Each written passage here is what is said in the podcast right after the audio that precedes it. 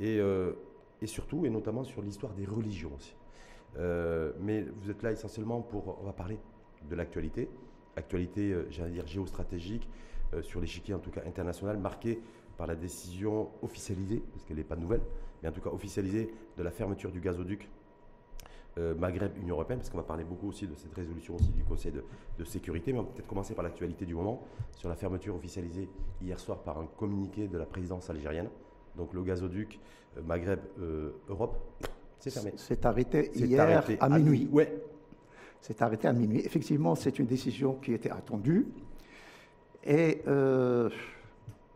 il y a eu un communiqué de la présidence algérienne et c'est toujours la même chose, bien sûr. Ils ont motivé cette décision par la pratique ou les pratiques euh, à caractère hostile du royaume à l'égard de l'Algérie et les pratiques qui portent atteinte à l'unité nationale. Hmm. Alors, je comprends que. Euh, en tout cas, pas de surprise Non, pas de surprise. pas de surprise Pas de surprise. Mais, à mon avis, euh, il y a eu réaction rapide, dans la nuit, c'est un communiqué de l'ONIM.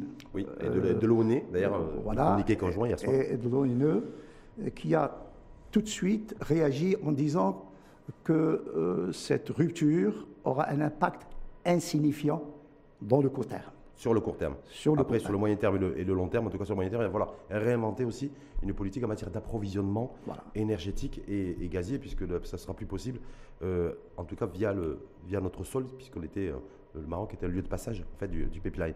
Mais là-dessus, là c'est dire, voilà, même s'il n'y a pas d'effet de surprise, c'est dire, voilà, lecture, euh, votre lecture, vous, en tant qu'expert en géostratégie, c'est dire, Alger continue de toute façon à s'aligner à prendre des décisions irréfléchies. Vous savez, j'ai lu un article dans le journal du dimanche hier qui disait que euh, le gain géopolitique de cette décision d'Alger, elle est nulle c'est une décision qui n'a absolument aucun sens. Parce que ça va à l'encontre, c'est contre-productif même pour les Algériens, ça va à l'encontre des intérêts de l'Algérie. Vous savez, euh, aujourd'hui, euh, euh, il, faut, approvisionner l'Espagne et le Portugal. Et il faut, voyez, pratiquement 14 millions. Or, leur gazoduc ne dépasse pas les 8 millions et il parle de, disons, de, bateaux. Or, il ne possède que quatre petits bateaux. Pour transporter, vous voulez dire Pour transporter, et les choses ne vont pas être faciles dans cette histoire. En tout cas, dans, ce, dans, ce, dans, dans, cette boucle, si je puis dire, il y a un pays qui nous est voisin d'ailleurs aussi, qui est l'Espagne. On a vu ces dernières semaines, vous l'avez constaté comme moi, la ministre en charge de, de, la politique énergétique espagnole a fait beaucoup, beaucoup d'allers-retours entre Madrid et Alger. Et euh, voilà, c'est pour avoir des garanties, pour avoir des garanties, mais ils sont eux-mêmes, ils sont sceptiques. Ils ne savent pas que. Ils ne sont pas sûrs que l'Algérie va, les approvisionner, c'est ça Est-ce que c'est va la, garantie, c'est que simplement on repose sur le fait que l'Espagne va avoir des garanties, il y a les garanties algériennes pour être approvisionnées suffisamment en gaz, ou c'est Alger qui exercerait aussi une forme de pression sur sur Madrid parce qu'il se dit aussi que sur le court terme, on pourrait nous, le, Maroc, euh, récupérer du, euh, du gaz liquéfié via, via Madrid. Oui, oui. Voilà. Donc est-ce que, là, est que là, on peut imaginer aussi qu'Alger. Je vais vous dire, les décisions euh, d'Alger sont tellement irrationnelles que parfois on se pose des questions. Est-ce que véritablement, quand ils prennent une décision, ils, savent euh, quelle est la portée de cette décision? Est-ce que effectivement c'est un moyen d'exercer des pressions sur l'Espagne? Peut-être. Est-ce qu'on peut l'imaginer ça On peut l'imaginer, mais vous savez, euh, dans ce genre de situation, il risque de se trouver devant euh, des, situations insolubles. Alors vous imaginez, le, ministre des Affaires étrangères espagnol est parti au Qatar. Hmm. Et aujourd'hui, on parle justement d'une collaboration en matière d'importation de gaz entre le Qatar, l'Espagne et le Maroc. Donc ça pousserait peut-être à envisager des solutions qui finalement se retourner contre l'Algérie. Justement, Rachid Larzac, est-ce que ça veut dire, parce qu'il y a même des relais médiatiques, des, des médias espagnols qui ont repris effectivement ça, le, Qatar qui pourrait euh, être le pays, le pays moteur en matière d'approvisionnement en gaz, et nouveau en tout cas pour, pour, les, des pays de l'Europe du Sud comme l'Espagne et le Portugal, mais l'Espagne prioritairement.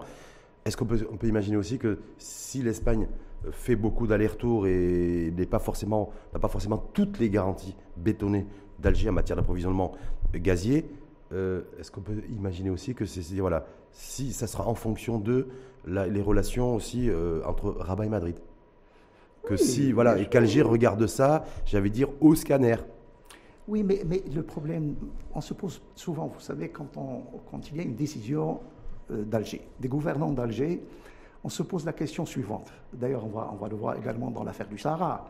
On se pose la question, est-ce que ces gens-là réfléchissent avant de prendre une décision Vous savez, euh, il y a un adage en politique qui dit euh, gouverner, c'est prévoir. Or, on a l'impression qu'ils ne prévoient rien du tout. Les Algériens ne prévoient absolument rien.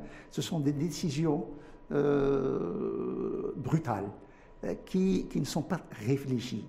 Bien, vous avez coupé le, gaz, très bien. Alors maintenant, il faut vous arranger pour que vous puissiez euh, respecter vos engagements par rapport à l'Espagne. Mais est-ce qu'on peut imaginer aussi que, Est-ce qu'on peut imaginer que du côté d'Alger, lorsque ces décisions ont été prises en août dernier euh, d'annoncer les ruptures diplomatiques avec, avec, le, avec le Maroc, avec Rabat, cette décision officialisée hier de, couper carrément le, robinet en matière de gaz, avec l'Espagne qui, est là, qui est directement concernée, parce que je crois que c'est un peu plus de 40% de ces approvisionnements gaziers euh, en provenance d'Alger, en passant par le, le, Maroc. C'est voilà, c'est maintenant c'est on réouvrira ou on respectera nous nos engagements, euh, c'est-à-dire nous Alger, hein, de à l'égard de Madrid, en fonction de la relation, l'état des relations et l'état du développement surtout des relations diplomatiques entre Madrid et Rabat.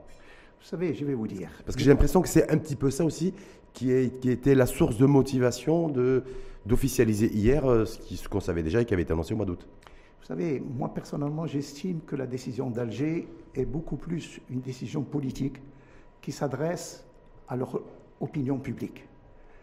Ce n'est pas véritablement une décision stratégique. C'est-à-dire, on est fort, nous, Alger, on est puissant, regardez, on, coupe, on, coupe, le robinet. D'ailleurs, ils ont, ils ont, je ne sais pas si vous avez vu les réseaux sociaux, il y a des choses qui sont euh, risibles. Euh, avant même, dès qu'il y a eu la décision de rupture, euh, on parle de, des problèmes que le Maroc va, va avoir pour pouvoir se réchauffer, etc. Alors, comme vous le savez, le gaz qui vient de, disons, du gazoduc euh, Maghreb Europe, voilà, euh, n'a rien à voir avec le chauffage au Maroc. Nous, on se chauffe pas au gaz. Hmm. C'est uniquement pour alimenter des centrales électriques de, dans deux complètement. Mais bon, en même temps, nous, on est en pleine réflexion aussi sur notre nouvelle politique énergétique. Et là, peut-être que ce qui va se passer, Rachid Lazrak, c'est peut-être de réfléchir à une nouvelle source, en tout cas en matière d'énergie et de gaz, dans une conjoncture mondiale où, les, cours du, gaz sont flambent mhm. et euh, sont en pleine explosion. Donc, il va falloir réagir très vite, en tout cas sur le, Mais il sur le court terme. Mais il faut pas oublier que le Maroc, quand même, a une avance en ce qui concerne les énergies renouvelables. Et tout le monde le reconnaît. Et je pense que là, euh, déjà en 2025, je pense qu'il euh, y, a, des perspectives tout à fait prometteuses. Hmm. Sauf que là, que sur le court terme, d'ailleurs, c'est peut-être un des dossiers prioritaires sur le bureau du chef de gouvernement, ah bah Isaac c'est la, flambée du, kilowatt aussi euh, industriel et de la, en provenant du, gazier propane. Donc il va falloir aussi trouver peut-être des, solutions par rapport à ça. Mais tout ça, tout ce contexte-là, à la lumière de cette décision qui a été prise, en tout cas prise, officialisée hier soir par un communiqué de la présidence algérienne, donc annonçant la fermeture a priori définitive. Définitive euh, Oui, définitive du gazoduc très probablement définitive, à moins d'un changement de régime. Parce qu'on dit, on dit les, techniciens que j'ai eu hier soir, ils me disent, en tout cas, quand lorsqu'on ferme un pipeline et qu'on ferme un, gazoduc, euh, c'est un peu comme la Samir d'ailleurs, comme outil. Après, pour le réactiver, pour relancer, euh, ça coûte plus cher que de, construire un nouveau pipeline gazier. Donc, euh, donc apparemment, cette fermeture définitive, il n'y aura plus de gazoduc Maghreb UE. Est-ce que cette décision de, l'Algérie vis-à-vis du Maroc de, rompre brutalement les relations diplomatiques. Ça, ça avait été annoncé au mois d'août dernier. On a vu aussi ces, dernières semaines le pouvoir algérien aussi, euh, et le pouvoir français et Emmanuel Macron, le président de la République française, aussi d'énormes tensions, échanges de mots, MOTS, euh, avec certaines violences d'ailleurs, le rappel de l'ambassadeur euh, d'Algérie à Paris. Petit peu, donc voilà, cette rente mémorielle, ce terme en tout cas de rente mémorielle exprimé par le, président français qui n'est pas passé du côté d'Alger. Est-ce que je dis ça, pourquoi la France? Parce que la France est membre permanent du Conseil de sécurité. Est-ce que tout ça aussi a, selon vous, Rachid Lazak, influé ou influencé les débats qu'il y a eu autour euh, de la résolution, en tout cas de la rédaction de la résolution, de la nouvelle résolution du Conseil de sécurité concernant le dossier du Sahara? Vous savez, je vais vous dire, le, problème de l'Algérie, c'est que on a l'impression que c'est un, c'est un État en déperdition. C'est-à-dire, c'est un État euh, qui n'est plus crédible par ses décisions brutales, soudaines, irréfléchies. Et euh, vous savez, euh, si Macron, vous savez, ce qu'il a dit est très fort. Et si Macron a dit ce qu'il a dit, en soulevant même un problème très sensible, celui de l'existence ou pas de, l'État-nation algérien, ce qui a problème. Hum. Ce qui a problème, c'est qu'aujourd'hui, euh, le gouvernement algérien énerve. Il commence à énerver tout le monde. La scène internationale, ah la communauté internationale. Oui, oui, oui. on, parlera de la Russie tout à l'heure. Mais... Est-ce que pour vous, justement, Gilles Lazare, est-ce que tout ce qui s'est passé ces dernières semaines, où on a vu un pouvoir algérien tergiverser, prendre des décisions que vous avez qualifiées s'exciter brutal, que ce soit avec nous ou, avec un, pays comme la France, pour ne citer que la, que la France, même si l'histoire, qui lie ces deux pays est différente de la nôtre, mais est-ce que tout ça, selon vous, a influé, ne serait-ce qu'un petit peu, l'environnement de, des débats autour de la rédaction de la résolution du Conseil de sécurité? Certainement, certainement. C'est-à-dire, euh, il n'y a pas une influence directe, mais comme je vous disais, il y a un problème de crédibilité. Autant la diplomatie marocaine est une diplomatie crédible, autant l'État marocain est un État crédible. comme l'a dit d'ailleurs euh, Sir Omar Hillel, euh, nous sommes quand même un pays qui, qui, qui vont dans le sens de ce que veut la communauté internationale. Ce qui n'est pas le cas d'Alger. D'ailleurs, on rentrera dans les détails. C'est pour, pour, ça que, c'est pour ça que d'ailleurs, lorsqu'on a appris, on a pris lecture en tout cas de cette résolution, les médias un petit peu partout, euh, peut-être c'est, le cas aussi de, vous, Rachid Lazar, qui a dit voilà, accueil très favorable, le Maroc a gagné. Donc, euh, si on voit un peu le score, c'est 13 voix pour et 2, deux voix pas contre, mais deux abstentions. Est-ce que c'est aussi la résultante du fait que l'Algérie et Alger se soient un plus ou moins isolés de la communauté internationale, ou reprendre pour votre terme, à irriter ces derniers temps la communauté internationale, d'où cette résolution qui est beaucoup plus favorable au Maroc euh, qu'à l'Algérie? Alors, euh, moi, moi, je voudrais apporter un certain nombre de précisions parce que c'est extrêmement important. Moi, je dis que ce n'est pas le texte de la résolution qui est important pour le Maroc parce que j'ai fait une analyse comparative entre la résolution de 2021, celle qui a été adoptée euh, le 29 octobre, et celle de 2020. Et je vais vous dire quelque chose qui est extrêmement important, c'est que la résolution de 2021 reprend pratiquement, pratiquement les mêmes c'est de 2020. Voilà, de 2020. À, la, virgule près, pratiquement. Voilà. Il y, a, il y a deux, disons, deux, rajouts. Un rajout d'ordre protocolaire, on rend hommage à Colère, on se félicite de la nomination de Dimostora, et il y a quelque chose d'extrêmement important, et pour moi c'est le seul point qui est important pour le Maroc, et qui, est, qui modifie ce qui a été décidé depuis 2007, et surtout depuis la résolution de 2020. C'est le fait que le Conseil de sécurité, il l'a dit, se dit inquiet de l'attitude du Polisario mmh. de rompre le cessez-le-feu. Et il l'a dit, il l'a dit expressément, et ça c'est extrêmement important. C'est, il prend note des engagements du Polisario qui ont été faits à l'ancien euh, envoyé euh, spécial, à colère. C'est-à-dire, si on devait lire cet aspect, le, seul pratiquement aspect qui nous intéresse, le reste c'est la même chose, c'est qu'il condamne d'abord la, la, l'attitude du Polisario, qui a dénoncé le. D'avoir rompu le cessez-le-feu. De, de, 91. Et surtout, il a dit vous n'avez pas tenu vos engagements. Vous avez donné des engagements à M. Colère et vous ne les avez pas tenus. Et c'est le seul changement par rapport à la résolution de 2020. Alors il se dit, alors c'est intéressant que vous parliez de ça, Rachid ouais. il se dit, bien sûr, c'est en, coulisses, hein, que ce que vous venez de dire, effectivement, donc, ce qui a été retenu contre le, le Front Polisario par euh, le, Conseil de sécurité, c'est d'avoir rompu euh, le, cessez-le-feu.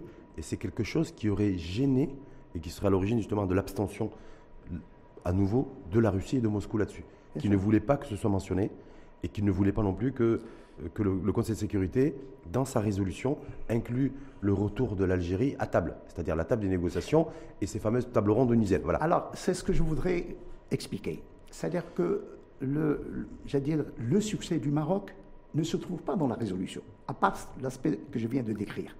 Il se trouve dans deux éléments. D'abord, dans le rapport du secrétaire général, qui est un rapport extrêmement favorable au Maroc. Alors, je, donne des, exemples. Alors, il parle par exemple de, des investissements que le Maroc a consenti dans la région. A réalisé dans la région. Mhm. La construction du port de Dakhla, mhm. la, voie express Tiznit-Dakhla. Euh, il parle de, de, la décision d'un certain nombre d'États de créer des consulats à Dakhla et Laayoune. Il a euh, parlé des investissements qui sont prévus dans cette région, c'est-à-dire qu'il a été très positif par rapport au Maroc. Moi, je parle du rapport du secrétaire général. Par contre, il a soulevé deux problèmes. Il a dénoncé de façon implicite la, décision euh, du Polisario euh, de, dénoncer. De rompre le cessez-le-feu, voilà, complètement. Le cessez-le-feu. Et surtout, il a insisté sur un aspect extrêmement important que nous allons retrouver maintenant. Il a dit que le 30 octobre 2020, le jour de l'adoption de la résolution de 2020, le Polisario a pris la décision de reconsidérer sa participation au processus politique. Complètement. Et, entre autres, entre autres ces fameuses tables rondes onusiennes. Alors, Allez, bien d'accord. On est, ça, c'est un, c'est un prémisse de ce, que, de ce qui va arriver. Et c'est là, je passe à peut-être à l'aspect le plus important dans, dans, dans, ce qui vient de se passer à New York. C'est que c'est un prémisse de ce que l'Algérie, parce que le Polisario ne prend pas de décisions, c'est mmh. l'Algérie qui prend les décisions. Mmh de ce, qui va, ce que va demander l'Algérie.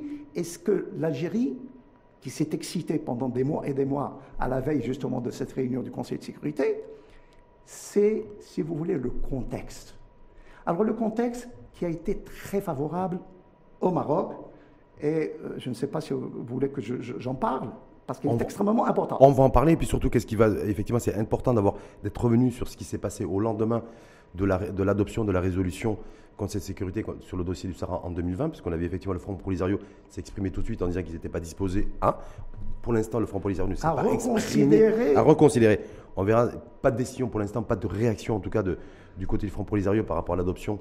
Si, il y a là, il y a eu une déclaration. Il y a eu une déclaration qui, qui, a dit, il y a eu deux déclarations. La déclaration du Polisario, qui est venue un petit peu euh, en retard et même celle de l'Algérie, parce qu'ils ont été, ils ont été choqués, choqués par vous savez, l'Algérie avait, avait un, comme disait Omar Hilal, euh, l'Algérie a, des objectifs qui voudraient absolument faire assumer le Conseil de sécurité. Quels sont ces objectifs? D'abord, mettre en place un système de négociation directe entre le Maroc et le Polisario. C'est la fameuse décision de ne plus participer au tableau ronde. Hum. Bien. Deuxièmement, étendre la mission de la MINURSO à un contrôle des droits de l'homme. Remettre en cause, et ça a été, et ça a été, ça a été dit par le représentant du Kenya pour expliquer son, son vote, même la notion de solution politique pour revenir au référendum et pour revenir à l'indépendance. Mmh. Or, c'était un petit peu l'objectif de l'Algérie. Hmm. Mais, bien sûr, sur tous ces points, l'Algérie a été désavouée. Voilà, c'est pour ça que je dis, moi, pas de réaction officielle. C'est-à-dire que les, réactions aujourd'hui timides un petit peu du Polisario et, de l'Algérie, euh, par la voix d'ailleurs de son ministre des Affaires étrangères, hein, euh, Ramtam Lamra, voilà, hier, c'était hier, c'était clairement établi, donc il a pris la parole en disant, je cite, que l'Algérie exprime son profond regret quant à l'approche déséquilibrée du texte, c'est-à-dire du texte de résolution, qui manque cruellement de responsabilité, de lucidité et qui a été rédigé au forcing de membres influents du Conseil de sécurité, donc sous-entendu, me semble-t-il, de la France et des États-Unis. Parfaitement. Mais on va revenir là-dessus. Mais il y, a plus, il y a plus grave. Oui. Il y a plus grave. C'est-à-dire que dans le communiqué du ministère des Affaires étrangères, il a dit ne pas soutenir, ne pas soutenir la résolution du Conseil de sécurité. Et en disant ça, bah, il se met en porte-à-faux contre le Conseil de sécurité, qui n'est pas rien, hmm. et contre la communauté internationale. Et on va y revenir sur, sur, le, sur le, volet 2. Qu'est-ce qui va se passer, euh, selon vous, dans les prochains jours ou les prochaines semaines? Mais juste sur un point, si vous permettez, Rachid Lazak, sur le fait que ça a été, euh, la grande surprise. Il y a, donc on le disait, 13 votes pour cette résolution, et pas deux votes contre, mais deux abstentions. En l'occurrence, Moscou, qui s'était déjà abstenu euh, la dernière fois, et qui maintient sa position de, en matière d'abstention, et euh, également cette fois-ci par contre de la Tunisie, qui elle avait été voté, qui avait voté pour l'année dernière pour la résolution 2020 et qui là fait, a décidé de faire euh, de basculer dans l'abstention. C'est ça. Euh, au niveau du vote. Quelle est votre lecture? On commencera ah, par Tunis ou par Moscou? Moi, je vais vous dire. Le, le, Aujourd'hui, nous avons une chance extrêmement importante. C'est que celui qui a l'initiative de rédiger la résolution, ce sont les États-Unis d'Amérique. Mhm. Or, il s'est passé quelque chose d'extrêmement important. Et je dis bien extrêmement important, et je suis en train de bien peser mes mots. Dans le procès verbal du Conseil de sécurité, de la réunion du Conseil de sécurité qui s'est réunie le 29 octobre 2021, on trouve cette formule que je vais citer et qui est extrêmement importante pour le Maroc et qui va régler beaucoup de choses je cite, pour les États-Unis, de même que pour la France. Donc, la même attitude, qui a demandé le respect du cessez-le-feu, le plan d'autonomie présenté en 2007 par le Maroc constitue une base sérieuse et crédible de discussion en vue de la reprise de dialogue. Fin de citation. Ça veut dire quoi? Hmm. bah, Ça veut dire aujourd'hui, les histoires qu'on racontait sur la, possible ou le possible revirement de Biden par rapport à Trump, ça y est, c'est l'histoire passée. Aujourd'hui. Ça, ça, veut dire que pour vous, il y a l'alignement de l'administration Biden sur l'administration Trump et la décision qui avait été prise en décembre 2020. 2020. Et mhm. c'est terminé. Aujourd'hui, l'administration américaine s'est alignée sur la position marocaine. Mieux encore, c'est-à-dire, c'est le plan d'autonomie dans le cadre de la souveraineté marocaine. Est-ce que ça veut dire aussi qu'il y a l'alignement de Paris? Bien sûr. Donc Washington et ah, Paris. J'ai cité, j'ai cité hum. la déclaration, le procès verbal de la réunion, c'est-à-dire hum. le procès verbal officiel du Conseil de sécurité. Ça veut dire que là, c'est terminé. Hum. Et qui a le, le porte-plume, c'est-à-dire le, penholder ce sont les États-Unis. et je vais vous dire, si la résolution a été, on a repris extenso la résolution de 2020, c'est parce que les États-Unis l'ont fait. Ils ont exigé, ils ont exercé des pressions. Mhm. et, vous me parliez tout à l'heure des, des, abstentions et des votes. Vous savez que le Kenya, ou encore le, Mexique reconnaît le Polisario, le RAST. Le Kenya dans son, dans son intervention pour expliquer, a parlé d'indépendance et de référendum. Mais le Kenya, qui, a qui présidait d'ailleurs le conseil d'administration, a voté la résolution. Oui, c'est ça qui est surprenant parce qu'il y avait beaucoup C'est pas surprenant. d'observateurs avertis qui craignaient, entre guillemets, en tout cas, que le, que le Kenya allait voter ou le droit de veto ou, ou s'abstenir. C'est Rachid, c'est pas surprenant. C'est pas surprenant. Vous savez, la donne a changé. Et c'est ce que je disais, c'est pas, moi personnellement, c'est pas la résolution, euh, le texte de la résolution qui est important pour moi. C'est pas important. C'est le contexte. Hmm. Ce qu'aujourd'hui, les Américains ont pris euh, cause pour le Maroc. Et de façon définitive. Ils peuvent lui revenir là-dessus. Donc, en, reprenant ce que vous venez de mentionner, c'est-à-dire. ça, c'est le PV. dans, le, dans le procès verbal. Est-ce que du coup, c'est ça qui a conduit ou motivé Moscou à s'abstenir? Vous savez, je, vais vous dire. On dit, on dit, alors je parle sous votre couvert, chez Laza, que beaucoup de nos diplomates hein, n'arrivent pas ou arrivent difficilement à lire la position de Moscou à l'égard et envers le dossier du Sahara. Parce que, vous savez, en, en relation internationale, il n'y a que des intérêts. Vous savez, la relation, les relations, effectivement, existent, mais il n'y a que des intérêts. Or, la Russie, et on le comprend bien, c'est quand même une grande puissance et euh, il a toujours, il s'est toujours abstenu sur les résolutions de depuis 2007 et surtout en 2020. Et puisque c'est la même résolution, c'est la même résolution qui reprend la, même chose. Eh ben, la moindre des choses, c'est d'adopter la même posture. Mais bien sûr, ce qu'on n'a pas fait la Tunisie, par exemple. La, Russie a eu l'intelligence, moi je vous dis l'intelligence, de rester fidèle à, son de rester fidèle à ses positions. Mais ce que peut-être les gens n'ont pas, pas relevé, ce que 20, 48 heures avant, avant le vote de cette décision, et au moment où tout le monde s'excitait, vous allez voir. Ça, c'était mercredi dernier. oui, oui. Les, Américains, les, Algériens qui écrivaient mmh. comme quoi la Russie va bloquer, va exercer son droit de veto. En tout cas, qu'il y avait des relations très froides et très glaciales entre Rabat et Moscou. Voilà, qu'il y avait. Il, y avait une, il y avait sur le site du ministère des Affaires étrangères russe. Mmh. Une attaque extrêmement virulente du ministère des Affaires contre un, non, contre un journal mmh. qui est le porte-parole de l'armée algérienne et qui a dit cessez de dire des, contre-vérités, nous avons de très bonnes relations avec le Maroc. Vous savez, ça c'est extrêmement important. D'ailleurs, je crois savoir que c'est peut-être la première fois dans, dans l'histoire qu'un ministère, en tout cas qu'un pays, s'en prend directement à un média. À un média, euh, je crois, oui. Pourquoi? Parce que Chorok a fait toute une histoire. Vous allez voir, ça a été, le, vote était prévu pour le mercredi, ça a été reporté parce que la Russie va s'aligner sur les positions euh, légitimes du peuple sahraoui, etc., etc., référendum. Algérie, ça, oui. Mais bien sûr. Et c'est le contraire qui s'est passé. Hum. Quand je lis, vous savez, j'ai lu, lu les interventions de toutes les parties. Il y a eu sept interventions sur 15. Nous avons 15 membres, il y a sept explications de vote. Parmi les, explications de vote de, la, de la, Russie, c'est des explications extrêmement soft, très simples. Euh, mais qu'on n'arrive pas forcément beaucoup à lire chez nous. Oui, non, mais, mais, ils ont Même dit... quand on change de lunettes ou de verre d'optique, on a du mal à lire la, position réelle de, la, concrète les, de, Américains n'ont pas tenu compte de certaines propositions que nous avons faites quelles sont ces propositions? On dit aussi qu'ils n'auraient pas apprécié ou qu'ils apprécieraient pas non plus ce qui aurait motivé leur abstention, l'emploi du terme et du mot réalisme. Réalisme, ça ne veut rien dire tout ça. Vous savez, je vais vous dire, la Russie cherche ses intérêts.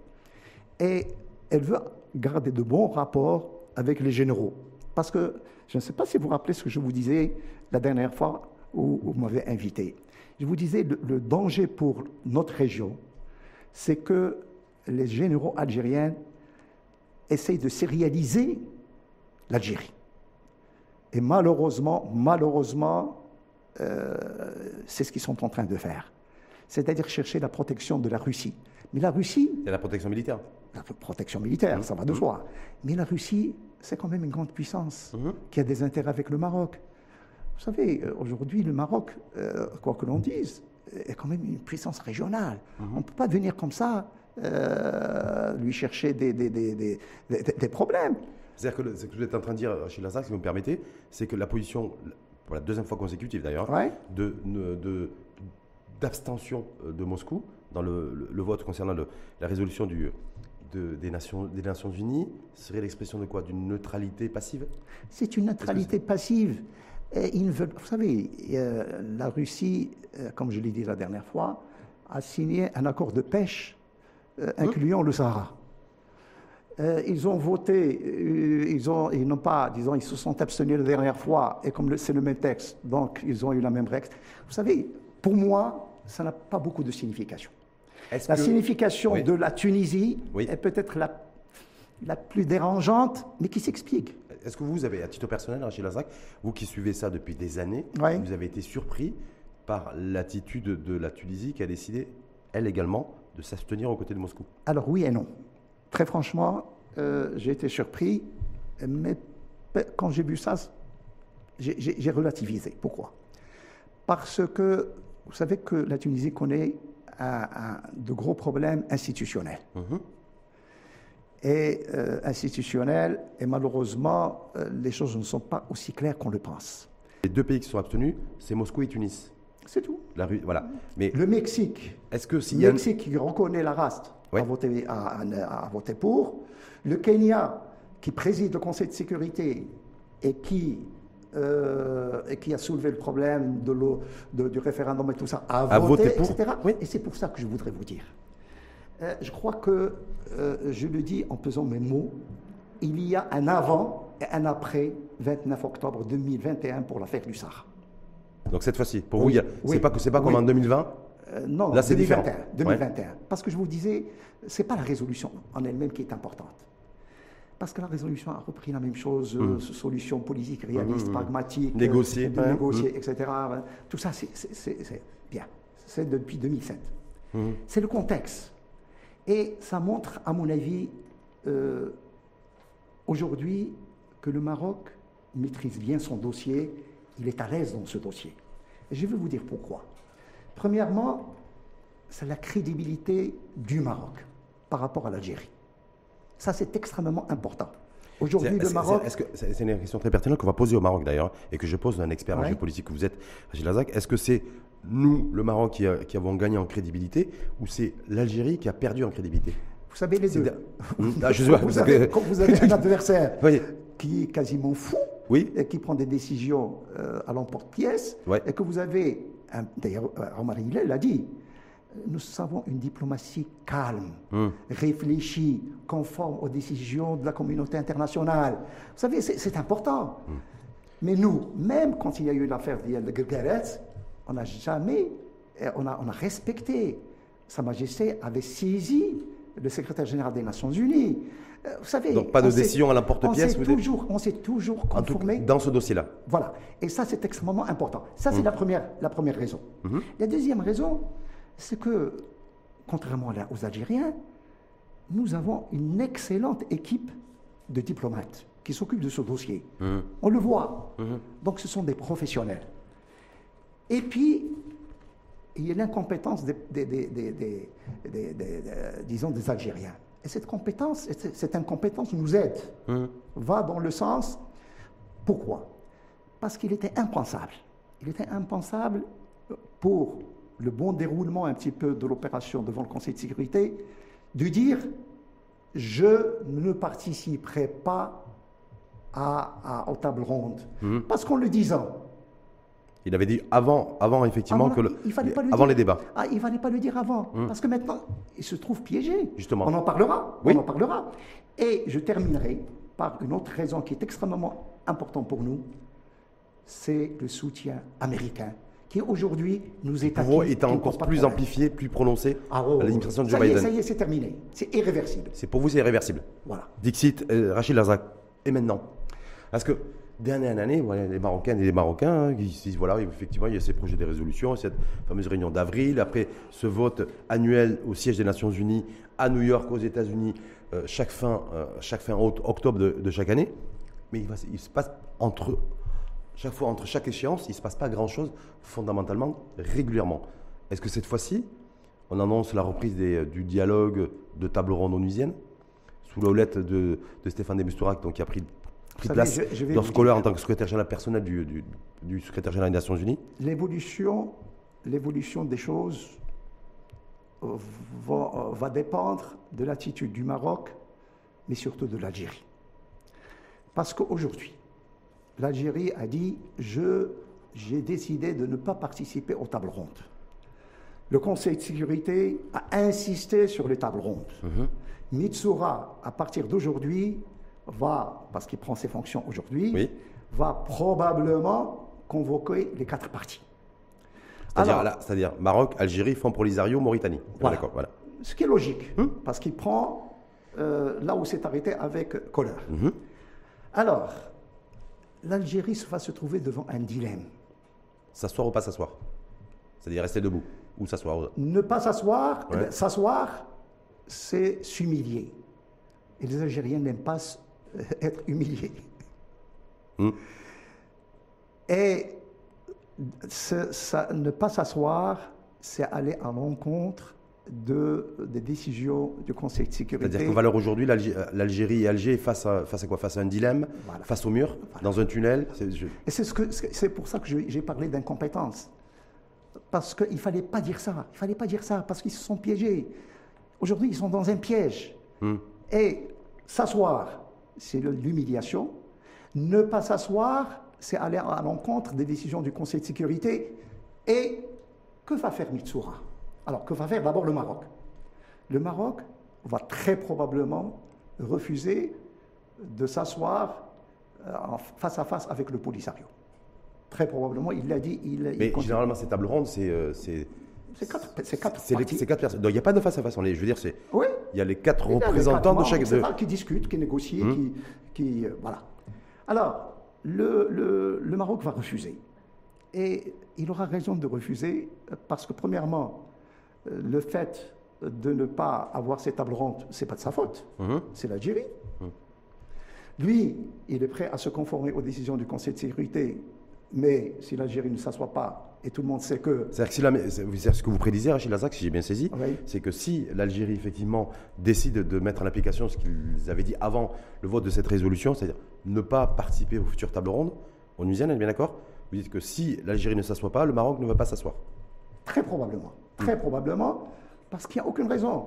Alors, si l'Algérie, ça, euh, alors ne va pas s'asseoir. Mais ça, c'est un jeu tactique et diplomatique qui va être intéressant à, à Ah, suivre. Parce que Ah, moi, je me dis quelque part, le Maroc pourrait décider au, au contraire de dire moi, je suis en pleine conformité avec le Conseil de sécurité et les Nations Unies. Si on convoque une table ronde, je dis OK. Si l'Algérie refuse, ça ne me dérange pas. Moi, je m'assierai. Non. Ah. il ne dira jamais ça. D'accord.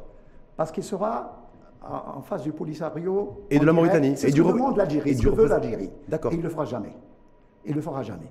Et pour vous, c'est une tactique gagnante, ça ou pas Oh, bah, c'est- quelque chose qui, qui- qui- qui est tout à fait ça pourrait, défendable. ça pourrait être perçu aussi par les Nations Unies, en fait par le Conseil de sécurité, en disant l'Algérie, un, veut pas s'asseoir, et, du, et le Maroc aussi veut pas s'asseoir. Donc, en fait, c'est les deux non, pays. pas du tout. Ah, le mais je sais pas. est prêt à s'asseoir. D'accord. C'est l'Algérie qui ne veut pas s'asseoir. Hum.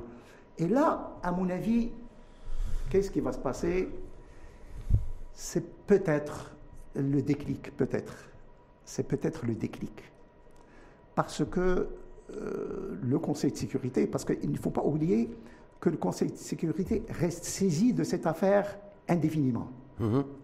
Même quand on termine la réunion. Même, même s'il y a résolution. Ah oui, il reste. euh, Hmm. bah, L'envoyé spécial euh, va en parler au secrétaire général. Le secrétaire général va convoquer le Conseil de sécurité et le Conseil de sécurité sera obligé de prendre une décision.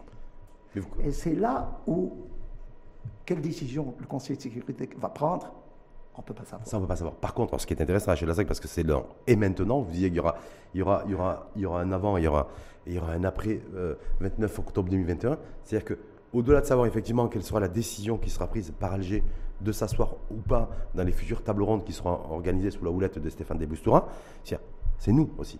Est-ce qu'on va attendre que l'Algérie se positionne? Est-ce que d'ores et déjà aujourd'hui, selon vous, voilà, on va s'atteler notre Non, diplomatie à se dire voilà, quelle attitude à prendre en fonction de situation A ou B Vous savez, je vais vous dire, il y a un travail, j'allais dire, diplomatique qui est là. Ouais.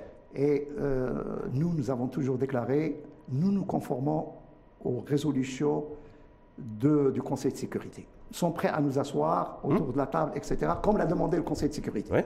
Bien. Et n'oublions pas que dans le rapport du secrétaire général, il a pratiquement euh, conditionné la solution du problème à la participation des quatre parties. Ça, j'ai oublié de le dire, mais Oui, c'est extrêmement oui. important. Donc, le Maroc, il est là. On lui dit de s'asseoir à condition que les trois autres parties s'assoient autour de la table. Sinon, il ne peut pas s'asseoir autour de la table. Ça veut dire qu'aujourd'hui, selon vous, parce que vous l'avez, rappelé à juste titre, Achille Lazak, premier, premier jour de, de prise de fonction, si je peux dire, de nouvel euh, secrétaire, secrétaire général, fait, euh, envoyé pardon, personnel, donc Stéphane Debussoira du secrétaire général des Nations Unies, c'est quoi? C'est de se dire comment je vais arriver à infléchir la position d'Alger concernant la mise en route, ou la remise en route plutôt, des tables, des tables rondes onusiennes ça va être compliqué pour lui. Vous savez, euh, c'est extrêmement important. Moi, je crois que euh, nous, on est- nos, nos positions sont claires. Ce sont les positions d'Alger qui ne sont pas claires.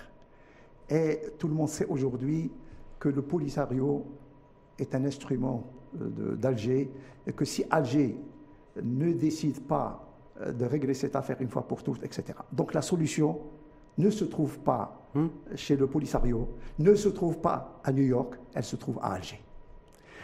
Et c'est là où peut-être, peut-être, et je pense que c'est ce que vous vouliez savoir, euh, quelle serait l'issue Bah oui.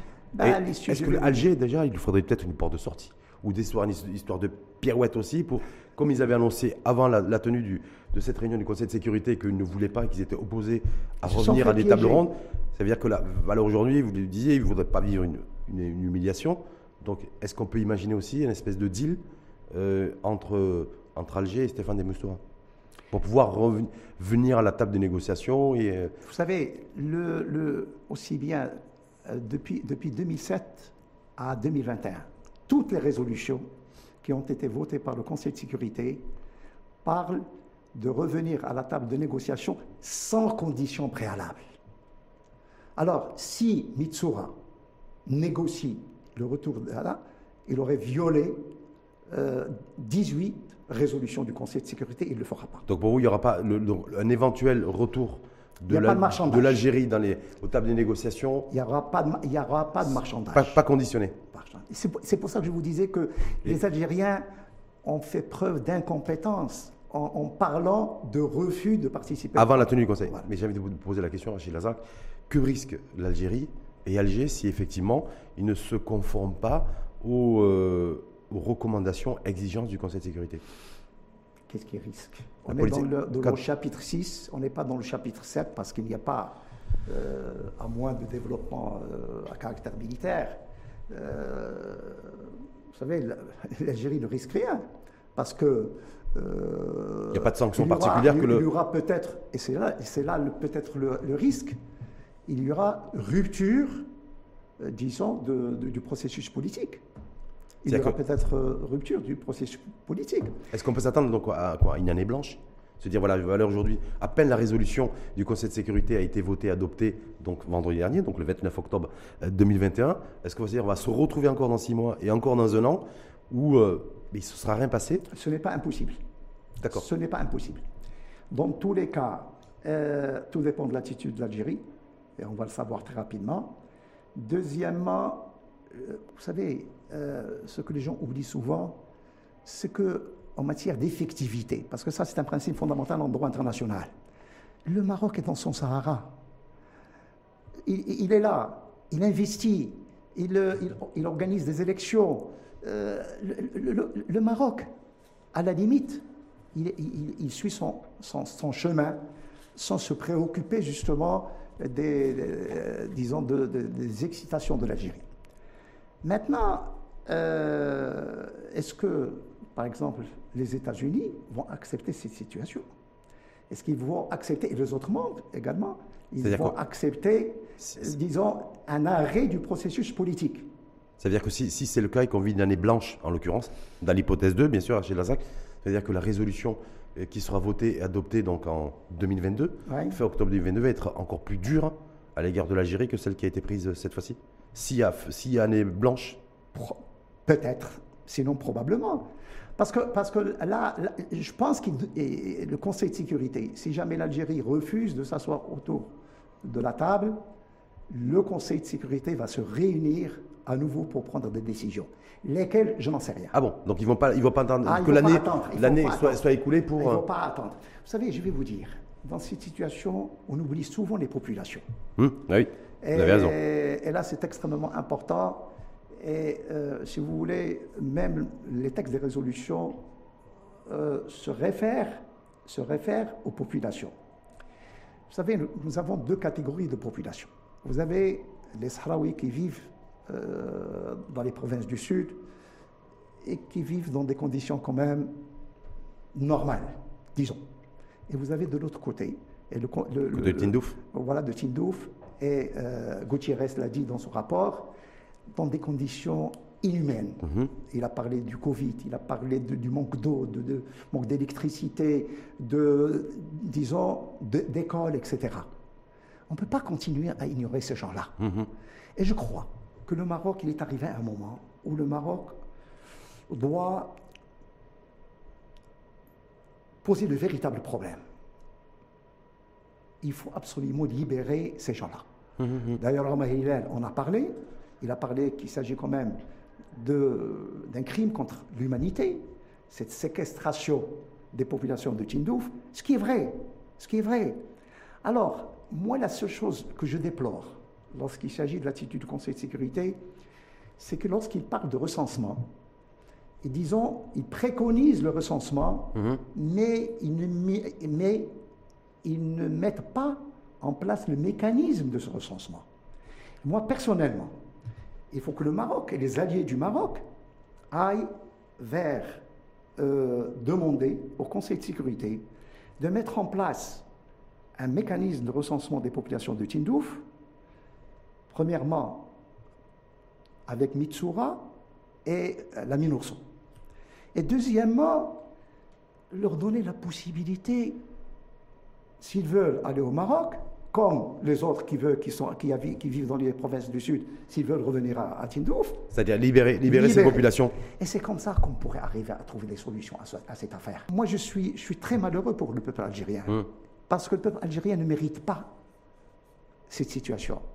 Vous savez, le monde est en pleine effervescence. Vous savez que le, peuple marocain non plus, personne, aucun peuple ne mérite cette situation parce que je, dis ça parce que au niveau économique, l'espace régional aussi, le marché régional est bloqué à cause de ça aussi, et donc euh, ça, nous empêche aussi de décoller, en tout cas de, de, pouvoir aussi gratter et grappiller quelques points de PIB euh, au niveau de notre, de notre croissance économique.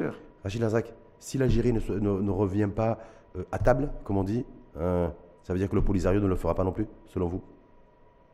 Donc ça veut dire qu'il pourrait y avoir que Maroc, Mauritanie, face à face. Il a dit qu'il il, renonce au processus de, euh, politique. Et pire que ça, aujourd'hui, le Polisario viole le cessez-le-feu et fait une déclaration, je crois qu'une déclaration tous les jours, qu'on croit il a fait telle ou telle opération, euh, des opérations complètement euh, ridicules. Quelque chose qui est en suspens aussi, mais qui, bon, il y a une espèce de faire, je vais essayer de faire un corollaire, vous me direz si ce corollaire a du sens ou pas. Rachid Lazak, sur la, décision de justice qui a été prise par la, cour, la Cour européenne, sur les accords euh, agricoles euh, euh, et, et, de pêche, voilà, suite à, des, le, fait que le, Front Polisario, d'ailleurs, ait porté une première fois plainte, deuxième, deuxième fois, donc ait saisi cette Cour de justice. Est-ce que là, le, fait que ce Conseil de sécurité de résolution en résolution, ça va penche beaucoup plus du côté de Rabat que, que de l'autre côté d'ailleurs? Est-ce que là aussi, que toutes ces choses-là aussi vont, ça va permettre aussi à ces choses-là de, de, retrouver un petit peu de, de clarté, de cohérence et d'équilibre? Alors, la Cour européenne a violé le droit international parce qu'elle n'avait pas à se prononcer sur le, sur le fondement, le fondement de, l'affaire parce que le police, la RAST, la RAST ou le Polisario euh, n'a pas de personnalité juridique. Mhm. Voilà, vous savez, en droit, il y a un adage qui dit euh, pas d'intérêt, pas d'action. Vous savez, ils ont violé le. C'est très politique et très probablement derrière tout ça, il y a beaucoup d'argent. Hum. Un gros enjeu financier. Donc tout est toujours une question d'intérêt. Merci en tout, en tout, cas infiniment à vous, Rachid Lazax, pour ce moment de, lecture, de décryptage aussi. Euh, à la fois parce qu'on a démarré, parce que c'était l'actualité et qu'il y a un lien direct ou indirect, en tout cas, entre la fermeture du gazoduc pipeline euh, Maghreb Europe, donc qui est effectif Je depuis hier soir minuit. si vous permettez, oui, sûr. Sur, euh, sur ce que doit faire le Maroc maintenant. Hmm. En dehors de l'action diplomatique, premièrement, il faut qu'il soulève le problème des populations de Tindouf.